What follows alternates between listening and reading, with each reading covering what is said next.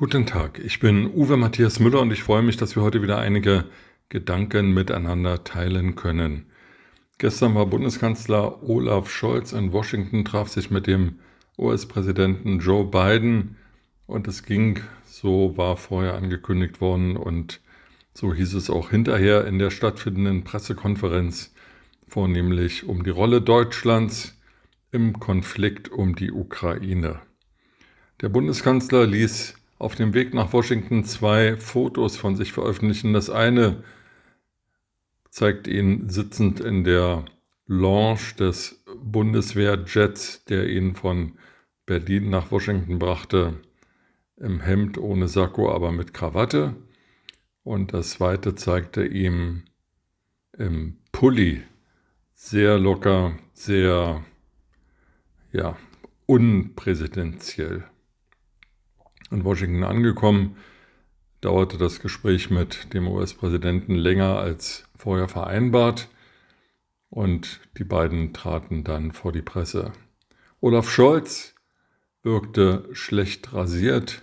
Er wich wieder einmal sowohl Fragen der deutschen als auch der US-Journalisten aus, insbesondere nach dem Thema Sanktionen und der Abschaltung von Nord Stream 2 während der US-Präsident klipp und klar feststellte, wenn Russland aggressiv wird und die Grenzen zur Ukraine überschreitet, wird Nord Stream 2 abgeschaltet.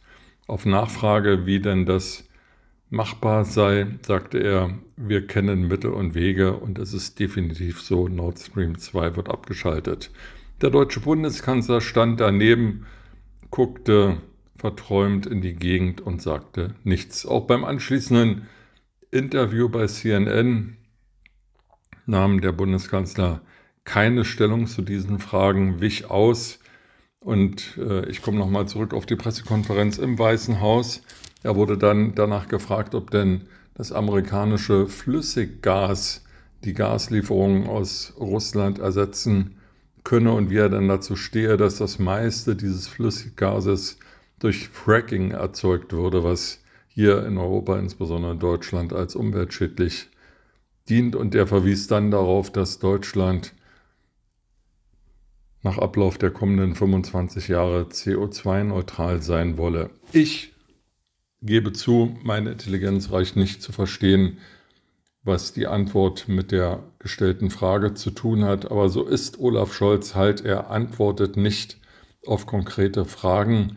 Und das kam in Washington nicht gut an der den Demokraten und dem Präsidenten Joe Biden nahestehende TV-Sender CNN, dem Olaf Scholz ein Interview gab, quittierte das auch mit einem Hinweis darauf, dass Olaf Scholz eben nicht antworte und ungefähr bliebe in seinen Aussagen.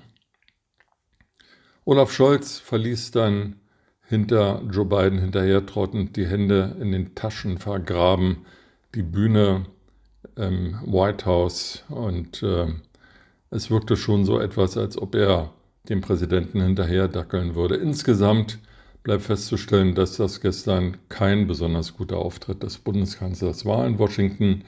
Übrigens gilt das gleiche auch für Annalena Baerbock, die als Außenministerin in Kiew war und dort feststellen musste, dass sie einen vereinbarten Termin beim Präsidenten der Ukraine nicht bekommen würde. Sie musste mit ihrem Amtskollegen, dem Außenminister, Vorlieb nehmen. Währenddessen weilte Präsident Emmanuel Macron in Moskau, verhandelte dort mit Wladimir Putin und es wird immer deutlicher, dass Macron die ehemalige Führungsrolle Deutschlands für Frankreich reklamiert, nicht nur in der NATO, sondern insbesondere auch in der Europäischen Union. Deutschland meldet sich hier ab und wird immer mehr zum zahnlosen Wirtschaftstiger, der mit der Scheckbuchdiplomatie versucht auszugleichen, was vorher mit Worten und mangelnden Taten angerichtet wurde.